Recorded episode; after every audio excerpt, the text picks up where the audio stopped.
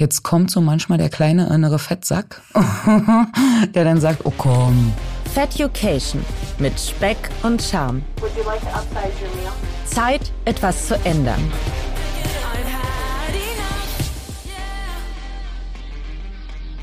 Ja, moin zusammen. Die Woche ist rum und das heißt für euch, ihr bekommt eine neue, frisch gebackene Folge Feducation. Wessen innerer kleiner Fettsack da raus will, das verrate ich euch noch in dieser Folge. Jetzt ist das Jahr 2023 schon im vollen Gange und der Sommer ist schon fast zum Greifen nah. Aber dennoch würde ich euch gerne verraten, dass 42 Prozent aller Deutschen den guten alten Neujahrsvorsatz hatten, abzunehmen. Rund 59 Prozent haben in Deutschland bereits eine Diät gemacht. Kann mir vielleicht einer von euch sagen, wie viele Diäten er oder sie schon gemacht haben? Im Jahr 2022 waren es 19,57 Millionen. 4,12 Millionen 14-Jährige zeigten besonders großes Interesse an Diäten und Diätprodukten. 1,57 Millionen der 14-Jährigen haben zum Zeitpunkt der Befragung in den letzten drei Monaten rezeptfreie Mittel zum Abnehmen bzw. zur Unterstützung einer Diät verwendet. Puh. Etwa eine Milliarde Euro wurden im Jahr 2021 in dem Segment der Diätprodukte umgesetzt. Das finde ich ganz schön happig. Und all diese Daten stammen vom Bundesamt für Statistik. In der Folge 7 sprach ich davon, dass ich auch schon bereits sehr viel Geld in solche Diätprodukte investiert habe. Unter anderem zum Beispiel Formuline L112, Almazet, Ach, diese Liste könnte ich noch ewig lang führen und viele dieser nutzlosen Produkte liegen heute, glaube ich, noch irgendwo ganz tief in meinem Schrank. Ich meine, klar, schön wäre es gewesen, wenn all das zum Erfolg geführt hätte. Wer wünscht sich nicht ein, in Anführungsstrichen, Wunderheilmittel, was einen bitte doch sehr schnell und gesund ans Wunschgewicht bringt? Überraschung. Es gibt in Anführungsstrichen solch ein Wunderheilmittel. Und zwar in Form von einer Operation. Und hier kommt jetzt für euch ein kleiner Überblick, welche Operationsverfahren es denn gibt. Hi, ich bin Conny und wenn Lilly mal nicht kann, dann halte ich sehr da auf Spur. Hi und herzlich willkommen, Conny. Vielen Dank, dass du Lilly vertrittst. Hier kommt ein kleiner Überblick. Da gäbe es den Magenbypass. Der Magenbypass ist eine der weltweit am häufigsten durchgeführten chirurgischen Maßnahmen. Dabei wird ein Teil des Dünndarmabschnittes umgangen, um so die Resorptionsfläche zu verkleinern. Diese Operation wird mit einer gleichzeitig durchgeführten Magenverkleinerung kombiniert. Der verkleinerte Magen führt zu einer Reduzierung der Mahlzeitmenge und dadurch kommt es zur hormonellen und neuropsychologischen Änderung des Sättigungs- und Hungerzentrums im Gehirn. Daher wird eine Diät nicht mehr als Qual, sondern als Normalzustand empfunden. Der Schlauchmagen. Der Magenschlauch als alleinige Operation zur Behandlung der Adipositas ist erst seit wenigen Jahren etabliert. Dabei wird ein Großteil des Magens entfernt und es bleibt nur noch ein Schlauch entlang der kleinen Magenkurve als Verbindung zwischen Speiseröhre und Darm erhalten. Der Magen verliert einen großen Teil seiner Speicherkapazität und somit können nur noch kleine Portionen eingenommen werden. Und zu guter Letzt der Omega-Loop-Bypass. Der Mini-Magen-Bypass wird in Deutschland zunehmend häufiger durchgeführt. Ähnlich wie beim Magen-Bypass wird die Nahrungspassage durch den Zwölffingerdarm ausgeschaltet. Die Verkleinerung des Magens erfolgt analog einer Schlauchmagenbildung, wobei der Restmagen nicht entfernt wird. Der verkleinerte Magen wird mit einer Dünndarmschlinge verbunden. Das war jetzt sehr schnell und ein grober Überblick. Falls ihr mehr dazu hören wollt, sagt doch gerne Bescheid. Dann nehme ich mich dem Thema nochmal intensiver an. Ihr erreicht mich unter feducation at gmail.com und bei Insta unter feducation. Für den Fall, dass ihr euch eigenständig ein paar Infos zu den Operationsverfahren einholen möchtet, packe ich euch in die Shownotes die Internetseite des Adipositas-Zentrums der Vivantes Klinik. Ja, und jetzt kommen wir zu dem kleinen inneren Fettsack von Caro. Caro ist 34 Jahre alt, hat einen Sohn, lebt in einer glücklichen Partnerschaft und bildet für das Bäckereihandwerk Verkäuferin aus. Ja, und so vor guten sechs Monaten wog sie noch 141,7 Kilo. Sechs Monate später wog sie 95 Kilo. Geschafft hat sie das Ganze durch die Hilfe des Adipositas-Zentrums der Vivantes Klinik in Berlin und der Entscheidung, sich operieren zu lassen. Wie der Magenbypass ihr Leben beeinflusst hat, hat sie mir erzählt. Und jetzt starten wir erstmal mit der ersten Frage ins Interview. Caro, wie viele Diäten hast du schon ausprobiert? Bestimmt so zehn, zwölf und eigentlich habe ich mein ganzes Leben lang in Diät gelebt. Wie fing das bei dir an? Um es mal grob zu sagen, ich bin in der dritten Klasse das erste Mal auf eine Abnehmkur gefahren. Auf eine Kur für adipöse Kinder. Da war ich in, an der Nordsee in St. Peter-Ording. Und das war meine erste Abnehmkur in der dritten Klasse. Darf ich fragen, was du damals gewogen hast? Boah, das weiß ich gar nicht mehr. Also wenn ich mir heute Bilder angucke, sage ich dir ganz ehrlich, war ich nicht übergewichtig. Mhm. Dann war ich eigentlich ein Kind, was ein bisschen kräftiger war, aber jetzt nicht dick und rundlich. Ja, also das, ne, meine zweite Kur hatte ich dann in der neunten Klasse. Und da warst du dann aber schon. Da war ich schon dicker. Da hatte ich, äh, ich habe letztens mein Ernährungsberatungsheft davon damals gefunden mit den Wünschen. Ich möchte bei New Yorker einkaufen gehen und total krass. Ähm, und da hatte ich äh, 94 Kilo, als ich dort angefangen habe. Wie groß bist du? 1,65. Und damit war ich damals schon adipös. Ja. Wie hast du dich damit gefühlt? Naja, nicht gut, ne? Also man hat ja in der Schule dann ja auch äh, so ähm, Lästerattacken dann halt auch bekommen. Dann warst du die Planschkuh oder die Dicke oder deutsche Panzer rollen wieder. Also mhm. ne, hm, das äh, denke ich mal, das kennt jeder so. Und eigentlich war mein ganzes Leben immer geprägt äh, durch dieses, du bist zu dick, äh, du passt nicht ins System. Und ähm, äh, ja, das war halt immer so der Part. Wenn du da jetzt so drüber nachdenkst, macht das irgendwas noch mit dir? Ja, natürlich. Also diese Abnehmkuren waren ganz gut, ne? aber ähm, du warst da immer in einem geschützten Rahmen. Und sobald du nach Hause gekommen bist, äh, war halt der Alltag wieder total da und ähm, die Familie, die Bekannten und alle und ähm, wenn äh, Freunde oder so, alle haben immer gesagt, du bist halt dick, du bist kräftig und äh, isst doch mal ein Stück Kuchen weniger oder also halt immer diese Ablehnungspunkte, die man halt dann immer auch bekommt. Ne? Also mach doch mal FDH, frisst die Hälfte oder so, ja.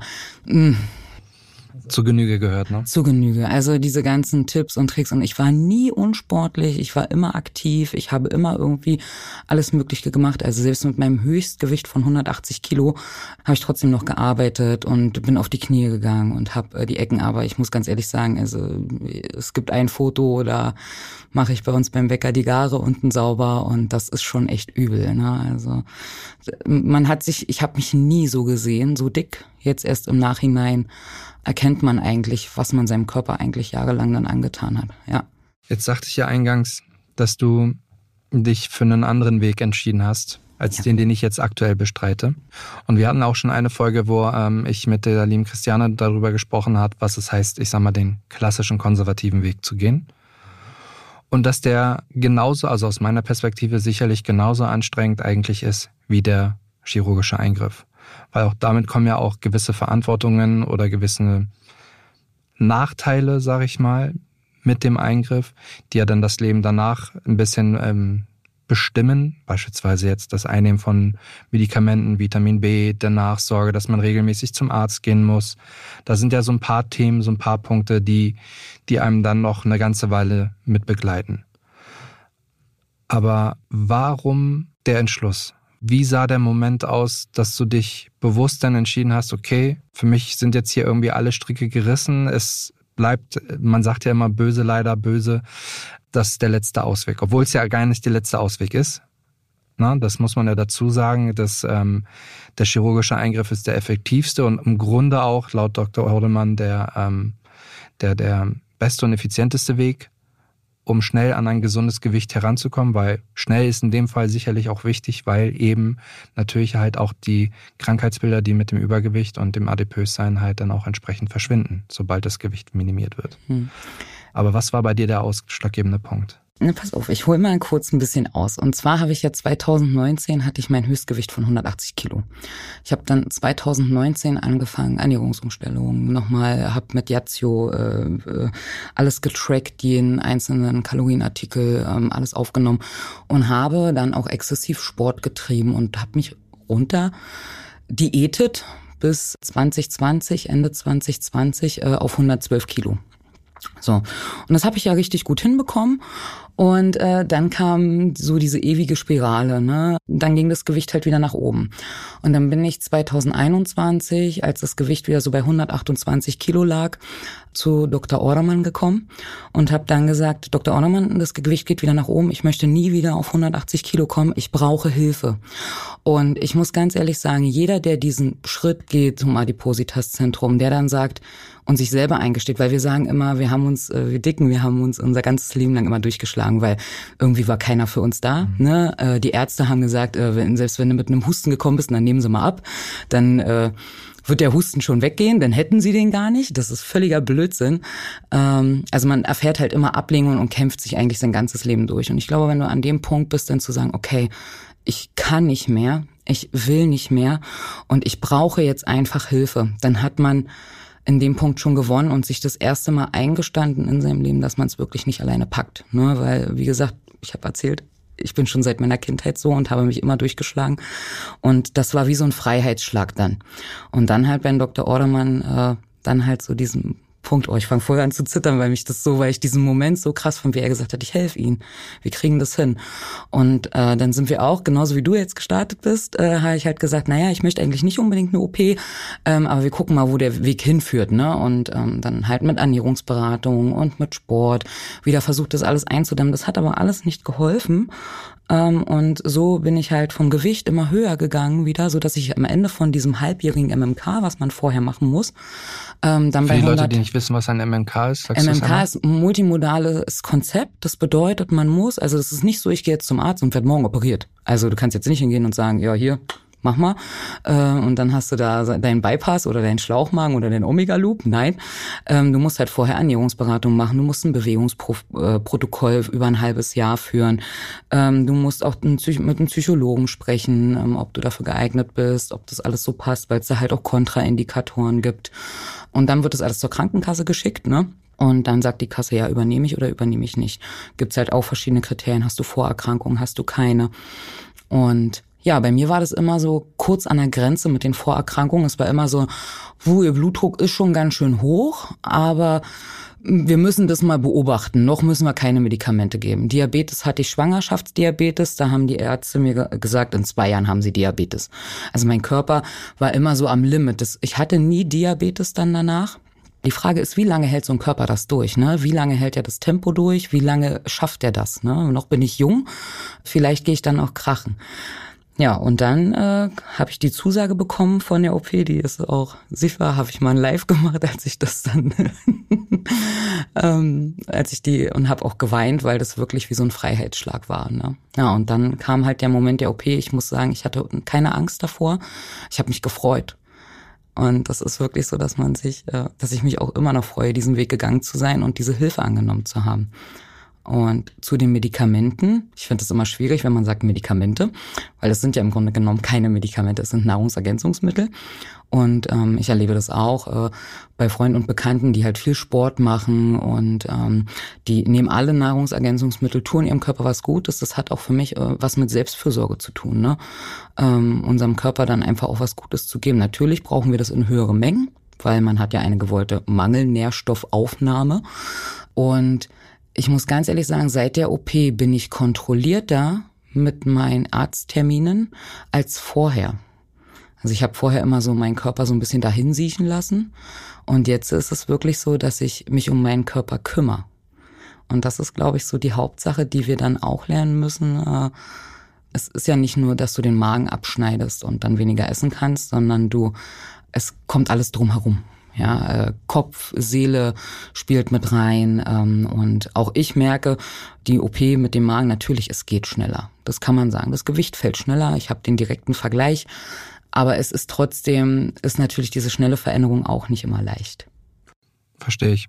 Fühlst du dich dann, also wenn du das jetzt mal ins reale Leben umziehst, an Feiern, an Ausgehabenden denkst, wir waren ja beide mal zusammen frühstücken, und fühlst du dich da also benachteiligt in der Portionsgröße? Ärgert dich das vielleicht sogar ein Stück weit, dass beispielsweise, dass wenn du wirklich ein leckeres Essen vor dir stehen hast und du jetzt zwei, drei Löffel davon gegessen hast und dann theoretisch satt bist, dass du eigentlich gar nicht das weiter genießen kannst? Oder ist das für dich damit dann erledigt? Weil du hast deinen Genuss gehabt und dass der Teller jetzt noch mehr als halb voll ist, ist dann halt so. Nee, das stört mich ehrlich gesagt nicht, weil du bist dann ja so satt, man kann sich das gar nicht vorstellen. Also ähm, ich vergleiche das immer ganz gut mit so einem äh, Weihnachtsessen, ja, wenn wir schön ganz mit Rotkohl und Klöße und ähm, wir kennen das alle und schön Soße oben rauf, ne, genau. ne, und so richtig schön lecker, ne, und äh, der Bratensaft läuft noch runter und die Gans ist schön abgestrichen noch und dieses süß herzhafte Spiel, das ist schon so ein bisschen wie Gaumsex, ne, das mhm. ist schon geil. Und ich vergleiche das immer damit, dass äh, die ganze Familie nach so einem Feiertagen, die liegen alle dann nach dem Mittagessen tot auf der Couch. Und ähm, wenn ich jetzt wirklich mal ein bisschen mehr esse, ich kann alles essen, ne, das sagt mir mein Magen, ob das jetzt toll war oder nicht, der mhm. erzieht dich schon dann, dann bin ich halt satt, ne? Und ich probiere von jedem halt ein bisschen und ähm, das ist dann auch völlig in Ordnung. Also es ist nicht so, dass ich danach sage, boah, ich hätte jetzt gerne das ganze Stück aufgegessen. Nee, ich bin wirklich satt und ich habe lange dieses Gefühl nicht gehabt, weil man hat dann noch ein Kloß gegessen und noch, weil es halt so lecker war. Irgendwie hat es immer an so Feiertagen, hat er alle drin gepasst. Da konntest du, oh, konntest du anderthalb Kilo Rotkohl essen, wenn der lecker war. War gar kein Problem, ne? Plus wie ganze Keulen oder so. Das ging alles gut rein. Aber ich bin satt. Und ich hatte meinen Spaß am Essen und ich kann alles essen, perfekt. Ich war jetzt auch die Tage unterwegs. Da bestelle ich mir dann halt das, ne? Und zur Not lasse ich mir das halt einpacken. Und dann hat mein Partner am nächsten Tag, der freut sich immer, der hat ein schönes Mittagessen. Also du vermisst im Grunde nichts Nein. im Vergleich zu vorher. Nein, überhaupt nichts. Also ich hatte einmal, das muss man auch dazu sagen, es gibt ja diese sogenannten Dumpings. Mhm. Dumping ist halt, wenn die Nahrung halt so schlagartig äh, durchgeht und dann kann es halt passieren, dass einem total schlecht wird und ähm, kann passieren. Aber das passiert auch nur, wenn ich merke, dass ich zu viel gegessen habe. Also das ist das, dass mein Magen mich halt auch so ein bisschen erzieht und sagt, das war jetzt eine ganz schön blöde Idee. Das gehört halt irgendwo mit dazu und ich sehe das jetzt nicht als schlimm an. Ne? Also ich glaube, da gibt es viel, viel schlimmere Dinge und äh, die Frage, die ich mir immer stelle oder die Frage, die ich mir damals bei der OP gestellt habe, war, wo stehe ich in zehn Jahren ohne OP mhm. und wo stehe ich in zehn Jahren mit OP? Das waren die zwei Fragen, die ich mir gestellt habe und offen und ehrlich geantwortet habe. Und ich sage dir ganz ehrlich, die zehn Jahresfrage ohne OP, ich wäre definitiv 180 Kilo, 200 Kilo. Es kann dir doch keiner sagen, ne? Bluthochdruck und, und, und, und weißt du, wie toll das ist, wenn mein Kind kommt und sagt, Mama, ich kann dich umarmen. Mein Kind hat es am Anfang immer gemessen, am Umfang mhm. von mir und hat immer gesagt, jetzt komme ich rum, jetzt komme ich rum. Und jetzt kommt er so weit rum, dass ich fast keine Luft mehr bekomme, ja, weil er dann jetzt so doll zudrücken kann. Das Schön. ist einfach toll, ne? Ja, das glaube ich. Ja. Also die OP hat dir im Grunde ein neues Lebensgefühl vermittelt. Also eigentlich, also ich will nicht sagen Leben 2.0, das sage ich nicht, das mhm. äh, mache ich auch nicht, ähm, weil mein Leben davor war ja nicht irgendwo schlecht. Ne? Also es, jedes Leben hat irgendwo, war irgendwo lebenswert, wir hatten tolle Momente, genauso wird es auch jetzt Momente geben, die auch mal schlecht sind, sondern es ist für mich ein Upgrade und es ist ein tolles Upgrade. Ich kann äh, in normale Klamottengeschäfte, weißt du, wann ich das letzte Mal in normalen Klamottengeschäften, ich hatte Pippi in den Augen, als ich in so ein, als ich mir mein erstes Oberteil in diesem Klamottengeschäft gekauft habe. Das war das sind Momente, die, die, die kann dir keiner geben, ne? Oder die kann auch nur ein wirklich kräftiger Mensch nachvollziehen. Dass wenn du wirklich, sag ich mal, ab der zehnten Klasse oder ab der neunten Klasse nur immer zu irgendwelchen Übergrößengeschäften gehen musstest oder. Wo dann Klamotten eben nicht schön waren, sondern funktional. Na, richtig. Du hast halt mhm. die genommen und mal ganz ehrlich, die sind auch nicht gerade günstig, ne? Du hast halt dann so ein T-Shirt für 70 Euro, das hast du drei Jahre lang getragen, ja. bis es dann irgendwann mal total abgenutzt war. war. Ja. ja. Und das sind einfach Momente, die kann mir keiner mehr nehmen und das ist so toll und ja, also von daher für mich war das genau der richtige Weg. Ich habe alles gemacht, alles versucht vorher, was ging an Diäten, an Sachen und äh, ich habe nochmal das verdammte Recht dazu, diese OP durchzuführen oder diese OP halt auch zu bekommen. Mhm. Ja. Das heißt, du hast dein, dein neues Lebensgefühl, dein, dein die Veränderung deines Körpers auch angenommen. Es gibt ja Menschen da draußen, die die OP gemacht haben und tatsächlich damit nicht zurechtkommen. Absolut. Dass sich das so schnell verändert. Absolut. Und das ist auch immer ganz, ganz wichtig und auch ein wichtiger Part, dass man immer diese psychologische Betreuung auch dabei hat. Ähm, wenn man wirklich merkt, dass es irgendwie gerade nach hinten losgeht. Ich hatte das die letzten zwei Tage auch. Ich war unterwegs. Ich hatte meine Waage nicht. Also die Waage bestimmt schon ganz schön mein Leben gerade. Das muss man einfach so sagen. Okay, ja das werde ich irgendwann noch ablegen. Aktuell ist da noch nicht der Part dazu. Aber da habe ich dann auch so gemerkt, wo ich mich jetzt so zwei, drei Tage nicht wiegen konnte, da hat, hat sich irgendwie so mein Innerstes ganz doll verändert. Da habe ich auf einmal das Gefühl gehabt, ich bin wieder dick, ich äh, nehme wieder zu. Also dieses Gefühl, ne, dieses Kopf unser Kopf, ja, das ist ja ganz viel, spielt sich im Kopf ab. Ernährung spielt sich im Kopf ab. Wenn wir Süßigkeiten essen oder so, ne, dann ist es größtenteils der Kopf. Wir sind ja eigentlich satt, aber wir wissen, dass da noch eine Packung Magnum-Eis im Kühlschrank ist. Und egal, ich stehe auf, hol mir eins. Weißt du, ich bewege mich den ganzen Tag nicht, aber, aber ich stehe von der Couch auf, auf stehe, hol mir ein Eis. Aber das eine Eis, das, das ist das eine, ne? Am Arsch. Irgendwann ist es dann ne, die Packung leer. Also so eine Packung Milchschnitte, das ging damals ohne Probleme. Und das Kuriose ist ja, als Dicke sind wir ja Meister darin, uns selber zu bescheißen, ja, uns selber zu belügen. Ne? Die Kalorien nachts, die fünf, sechs, sieben Milchschnitten, ne, die waren ja gar nicht da. Die habe ich dann gar nicht getrackt. D war ja, war ja Nacht, ne? Also ich habe ja danach geschlafen und mein Schlaf hat die ja verdaut. oder so. Ne? Er hat sich ein bisschen zurechtgebogen. Richtig, also mhm. immer dieses Selbstbelügen. Ne? Und ähm, wenn ich jetzt abends, es passiert mir jetzt auch, dass ich abends mal Bock auf was Süßes habe oder so. Und dann überlege ich wirklich und frage dann meinen Kopf, hm, musst du das jetzt essen? Ist das jetzt einfach nur System, wo das jetzt wieder durchkommt? Fiel mir am Anfang gar nicht so schwer. Aber jetzt so, bin jetzt ein halbes Jahr operiert, jetzt kommt so manchmal der kleine innere Fettsack, der dann sagt, oh komm, so eine Milchschnitte, die hast du sowieso für deinen Sohn da. Die eine, die fällt doch gar nicht auf. Aber die eine, wenn du dann wieder nachgibst, die kann halt wirklich auch eine Menge machen. Ne? Naja, und dann esse ich halt einen Proteinriegel oder ich trinke mein Instick oder irgendwas dementsprechend, ja. Hattest du jemals ein schlechtes Gewissen dir selbst gegenüber, dass du dich für den Weg der OP entschieden hast?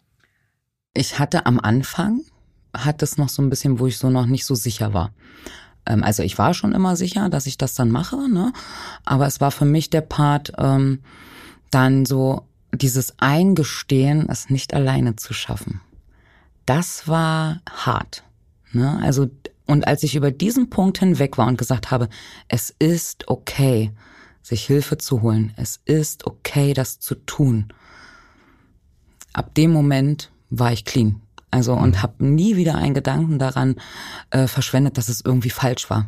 Aber hättest du dir diese Hilfe nicht auch anderweitig holen können? In Form von Fitnesstrainern? Wie viele noch? Und wie viele Fitnesstrainer noch? Alles gemacht. Alles gemacht. Also wirklich.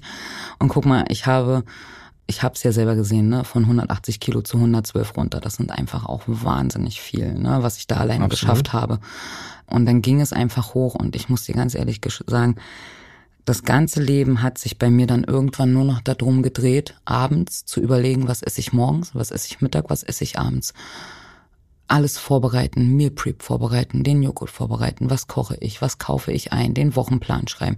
Also mein ganzes Leben hat sich nur noch um Kalorien gedreht. Ja, aber ähm, inwiefern hat sich das denn zu jetzt verändert? Also ich meine, du hast ja jetzt die OP, okay, mhm. aber auch da musst du ja im Grunde die ganze Zeit aufpassen, wie viel du isst, was du isst, es ist in welcher in welcher Kombination du Dinge zum Beispiel isst. Es ist leichter. Also es ist nicht mehr so, dass ich diesen kompletten strukturierten Tag dann dementsprechend habe, weil ich weiß, also das Vertrauen in mir ist gewachsen ich hatte irgendwann kein Vertrauen mehr in mich, ne, so dass das wie so eine Art Kontroll, also ich sag mal so ein Kalorienkontrollzwang wurde.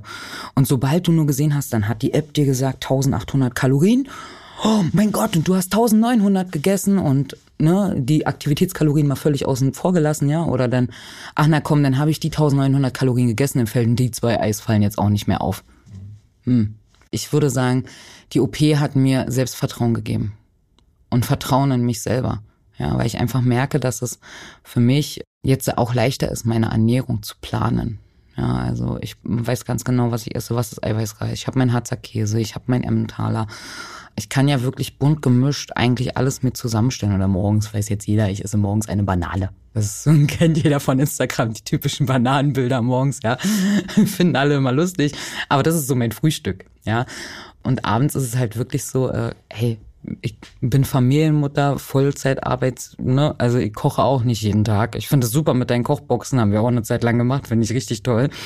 Aber ähm, bei uns ist halt auch mal so, bin ich total ehrlich, wir bestellen. Aber das läuft jetzt anders ab. Und zwar werde ich gefragt, was möchtet ihr denn essen?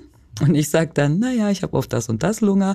Und dann wird halt eine Pizza bestellt und ich esse dann halt ein, zwei Stücke davon oder so. Und ich überfresse mich halt nicht mehr. Also das Vertrauen in mich ist halt einfach auch gewachsen. Jetzt ist es ja auch so, dass du auf Instagram unterwegs bist unter Caro nimmt ab und dass du Aufklärung betreiben möchtest, beziehungsweise aufklärst zu dem Thema, was es heißt, diesen medizinischen Eingriff machen zu lassen. Wie reagieren dann die Leute da draußen darauf, wenn du da so offen mit kommunizierst? Ich glaube, das geht meistens immer dann so hinterm Rücken ab. Ne? Für mich, äh, ich bin da, glaube ich, so gefestigt in mir, ähm, dass ich damit ganz gut umgehen kann. Und ähm, sind ja auch auf dem Account findet man ja auch Bilder von mir in Unterwäsche, ähm, wo man einfach dann auch diesen krassen Vergleich dann auch sieht. Ne? Und äh, ich möchte auch die Transparenz da auch so äh, geben, weil ähm, ich denke, dass es halt auch die Ängste dann auch davon nimmt, weil ich erlebe so viele Nachrichten, die ich bekomme, die sagen, sie haben so eine Angst davor, was dann ist, wie man sich fühlt. Also das größte Problem, was immer alle haben, wie, wie man sich fühlt danach, wie das ist mit der hängenden Haut. Also immer immer so diese Probleme, die wir immer so idealisieren. Mhm. Ne? Frau muss schöne Haare haben, Frau muss gut geformt sein. Ja, natürlich, aber diese hängende Haut, ähm, ja, habe ich auch. Ne? Ist, äh, das ist einfach ein Teil davon. Und ähm, die zeigt mir aber auch, was ich geschafft habe, was ich, äh, was ich meinem Körper jahrelang angetan habe. Vielen Dank, lieber Körper, dass du das alles so gut ausgehalten hast. Das muss man wirklich so sagen. Ähm, und das sind halt einfach meine Spuren. Ne?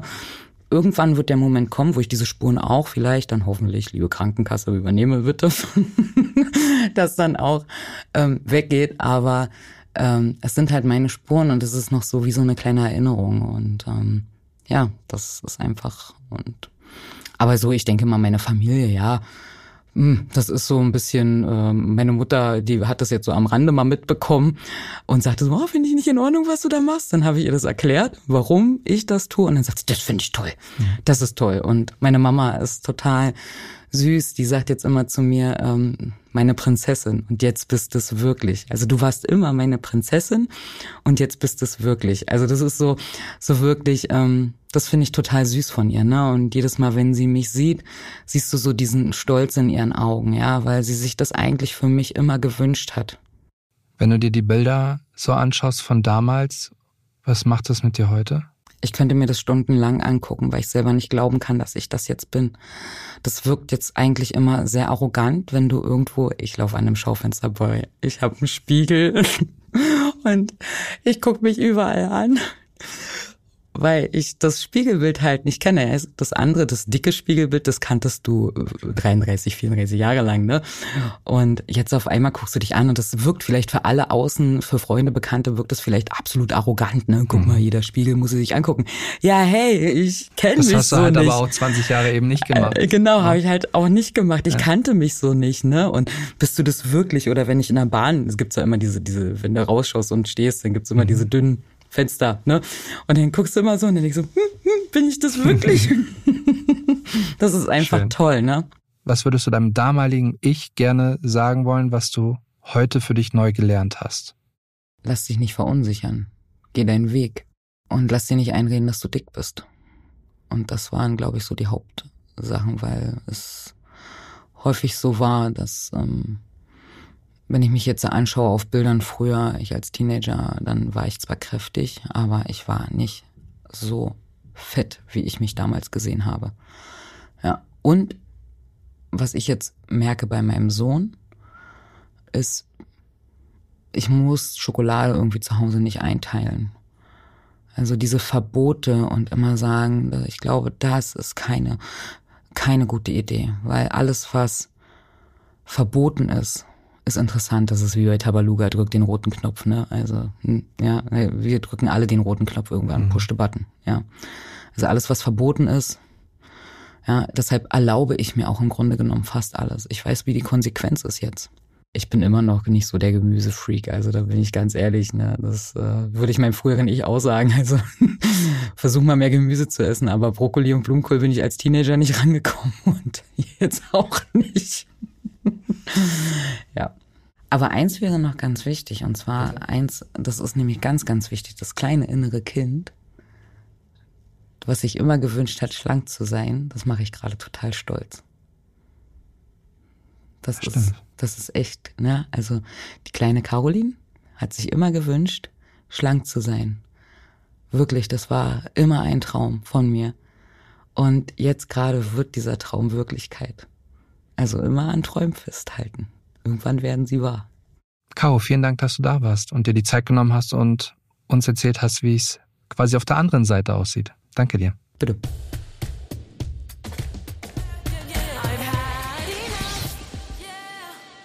Ja, und auch so kann die andere Seite des Abnehmens aussehen. Wie ich aber schon in den letzten Folgen sagte, wichtig ist es, dass jeder seinen Weg für sich findet. Und für mich sieht der Weg derzeitig relativ klassisch aus. Ergänzend möchte ich sagen, und das ist besonders wichtig, der operative Eingriff ist sicherlich der schnellere Weg, um gesund und schnell an sein Wunschgewicht heranzukommen. Aber es ist sicherlich nicht der einfachere Weg. Mal davon abgesehen, dass es auch OP-Risiken gibt, können auch Langzeitnebenwirkungen auftreten. Und hier mal ein paar Beispiele anhand des Magenbypass. Bauchschmerzen, Übelkeit, Blähungen und Völlegefühl. Zusätzlich leiden viele unter Muskelschwund und Nährstoffmangel, was schlapp und müde machen kann. Das sogenannte Dumping-Syndrom, von dem auch Caro sprach, tritt bei zwei Drittel aller Patienten auf. Dabei fällt der Blutdruck ab, weil Speisebrei unkontrolliert in den Darm stürzt und deswegen Wasser aus den Blutgefäßen in den Darm strömt. Es drohen Schwindelattacken, bei denen Betroffene möglicherweise unglücklich hinfallen können, wenn sie sich nicht rechtzeitig setzen oder hinlegen. Auch wenn ich es schon gerade gesagt habe, jeder muss seinen Weg finden, um Gewicht zu reduzieren. Ich fand es inspirierend zu hören, wie Caro durch die OP zu einem neuen Lebensgefühl gekommen ist. Und inspirieren möchte ich euch eben auch mit diesem Podcast. Vor kurzem hat mir wirklich jemand eine wunderschöne Nachricht geschrieben auf Instagram. Und zwar hat die Person geschrieben, dass sie durch den Podcast einen neuen Versuch gestartet hat, gesund abzunehmen. Und das macht mich wirklich sehr glücklich, weil das ist einer meiner absoluten Hauptziele mit diesem Podcast. Ich hoffe auch, dass ich euch mit der neuesten Folge motivieren kann, am Ball zu bleiben. Es war mir wie immer ein Fest, dass ihr mir heute wieder eure Aufmerksamkeit geschenkt habt. Wenn euch der Podcast gefällt, ihr Fragen oder Anmerkungen habt, zögert bitte nicht, schreibt mir gerne eine Nachricht auf Instagram unter feducation oder eine E-Mail an feducation at gmail.com. Bis dahin würde ich mich sehr freuen, wenn ihr den Podcast weiterempfehlt und ihn entsprechend auf euren Podcast-Plattformen bewertet. Lasst auch gerne einen Kommentar da und ein Abo, damit ihr die neueste Folge nicht verpasst. Bis dann wünsche ich euch noch eine schöne und leckere Woche. Feducation mit Speck und Charme. Zeit, etwas zu ändern.